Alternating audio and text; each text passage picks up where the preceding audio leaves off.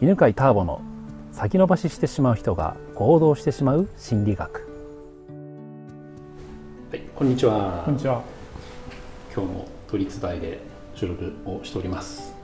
今日の生徒はゆきちゃんです。こんにちは。こんにちは。よろしくお願いします。お願いします、えー、久々の男性生徒さんでゆきちゃんは何をされてる方ですか？メーカーで営業の補助をしてます。お企画みたいな、うんうんうん企画をされてるわけですねメーカーさん。で聞いてみたいことがあればどうぞ。えー、まさに崖なんですけど今まですっごい頑張ってきて、うんうん。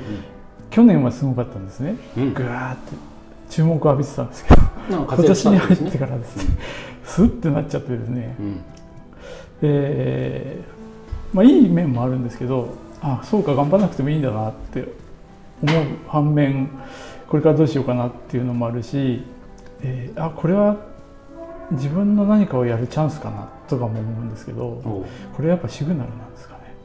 シグナルなのか、はい。うん、っていう質問でいいですか、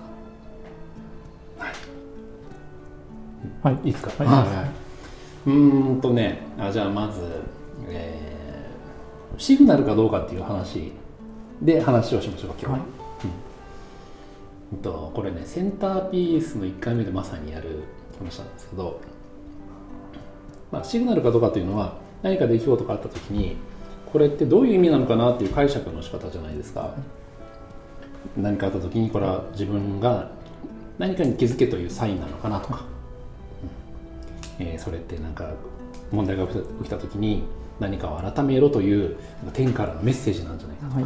まあ、全部言ってること同じだと思うんですけど、えーそれってね事実と捉え方っていう話があって、うん。じゃあどこから話をしようかな、事実と捉え方を区別するっていうのがね階段ルートではとても大事なんですね。でそうしないと何が本当なのかとか何が正しいのかっていう考え方をしてしまうからなんですね。で例えばじゃあそうだな。このチロルチョコって重いですか？軽いですか？持ってみて。い軽い。ですや重いですよこれ。何言ってるんですか？軽いってしてるじゃないですか？チロルチョコみたいな。あはいはい。こういう喧嘩みたいなぶつかり合いっていうのは何かというと,、うんとね、捉え方の衝突なんですよ。で重いか軽いかっていうのは捉え方なんですよね。だからこのチロルちっちゃいねチロルチョコを持った時に軽いという捉え方をする人もいればいやいやこれ結構重いよねっていう捉え方もあって正解ないですよね。はい。はい。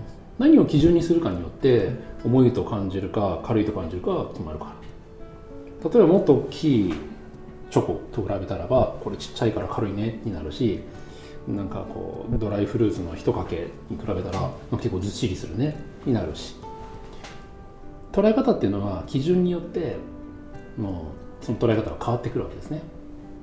で重いか軽いかもそうだし大きいか小さいかもそうだしこれは素晴らしいかなんかそうじゃないかとかこれは優秀か優秀じゃないかとか。全てそれは捉え方です。捉え方っていうのはいろんな人の意見で最終的な答えは出てこないものつまり基準が変わればそのえ意見が変わってしまうから。じゃそれに対してチロルチョコってチョコですよねって。チョコというのは事実なんですよ。それは人によって意見が変わるんじゃなくてもしいや飴だよっていう人がいても成分調べたらカカオが入ってるチョコっていうふうに言えるから。つまり事実というのは意見がもしバラバラであっても調査したり測定したりした時には1個にまとまるんです。だから事実には合ってるか合ってないかがある。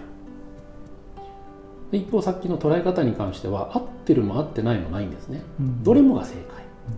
だとします。じゃあ次。これ今チロルチョコがねいっぱいある中から1個黒いのと言いましたよね。これって何かのメッセージですよね。いや。それはないそんなことないです。メッセージです。よ で衝突しますよね。あそうそう衝突するのは捉え方なんですよ。はいはい。つまりメッセージじゃないと思っているうん。あなんていう両文でしたっけ？今日。ゆゆきちゃん。ゆきちゃんゆきちゃん。ゆきちゃんはメッセージじゃないという捉え方をしてます、でそれが正しいと思ってます。でも犬飼ターボはこれがメッセージだという捉え方をしてるわけ。そこで衝突が起きるわけ。うんいやこれメッセージでちゃんと気づいた方がいいですよみたいな。悪いこと起きますよ。まあこうやって、ね、あの陥れていくのが霊感商法的なやつ。そうん捉え方をあなた気づかないと怖いことになるよっていう。やつですね、うん。だから、ね、これは何かのメッセージだとか何か気づいたらいいっていうのは捉え方であって、だからどう捉えるかはその人によって違うし人によって意見が変わるから、正解がないんですよ、うん。さあ今事実捉え方の説明しましたけどということは？自分で好きにやっていいってことです。ね さすが。そうそうそうそうそう。そういうことなんですよ。ねえー、と去年は調子良かったけど今年に入ってちょっと頭打ちになった。これは何かのメッセージじゃないかと。好きなことやれってことですね。っていうこと？っていうのを、まあ、自分で選んでいいってことですね、はいはいそうです。うん、そういうメッセージではなく、うん、そういうメッセージとして捉えてもいいし、まあ、違うメッセージとしても捉えてもいいわけです。いやそうすると何がいいかというとねあのなんていうのかな答え探しをしなくていいいいから楽なんですよね,、うん、ね常に出来事はメッセージであるって思うと答え探しをするじゃないですか、ね、チロルチョコの箱の中から一個だけこれが出ているのは何かのメッセージなのかなってでもじゃあそれって分かんないんですよね大体。答えが分かんないと不安になるでしょ、不安になるとそれって安心感つながり感自己肯定感でいうと安心感が抜けてくるからどんどん崖ルートになっちゃう。ね。じゃあこれは特になんか決まったメッセージとかではないって、うん、そのメッセージは好きに決めていいって。意味があると思ってもいいし意味がないと思ってもいい。例えばじゃあこれはなんか神からの祝福だと捉えてもいいわけ。これはなんか神からの戒めだと捉えてもいいわけ。これなんか神からのギフトで食べていいよって言ってるのかもしれない。それを、まあ、捉え方であって自分捉え方は自分にとって役立つものを選択したらいいんですよね、はいだからね、えーゆきちゃんのさっきの状況の話に戻すと、えー今年は以前去年よりも低迷しているというそのそれは出来事ですよね。事実、うんまあ、まあそれはちょっと捉え方ってもあるんだけどそれをどう捉えても OK うん。でどう捉えてもいいそのたくさんある捉え方の中で自分にとって役立つ捉え方を選べばいいと。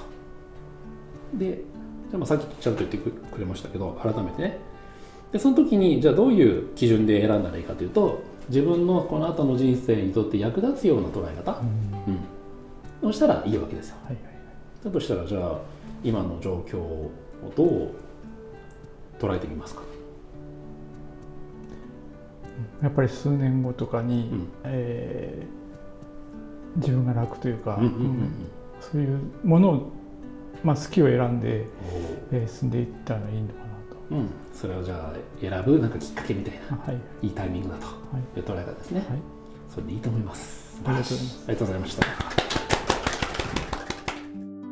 この番組は犬飼ターボ、ナビゲーター竹岡由伸でお送りしました。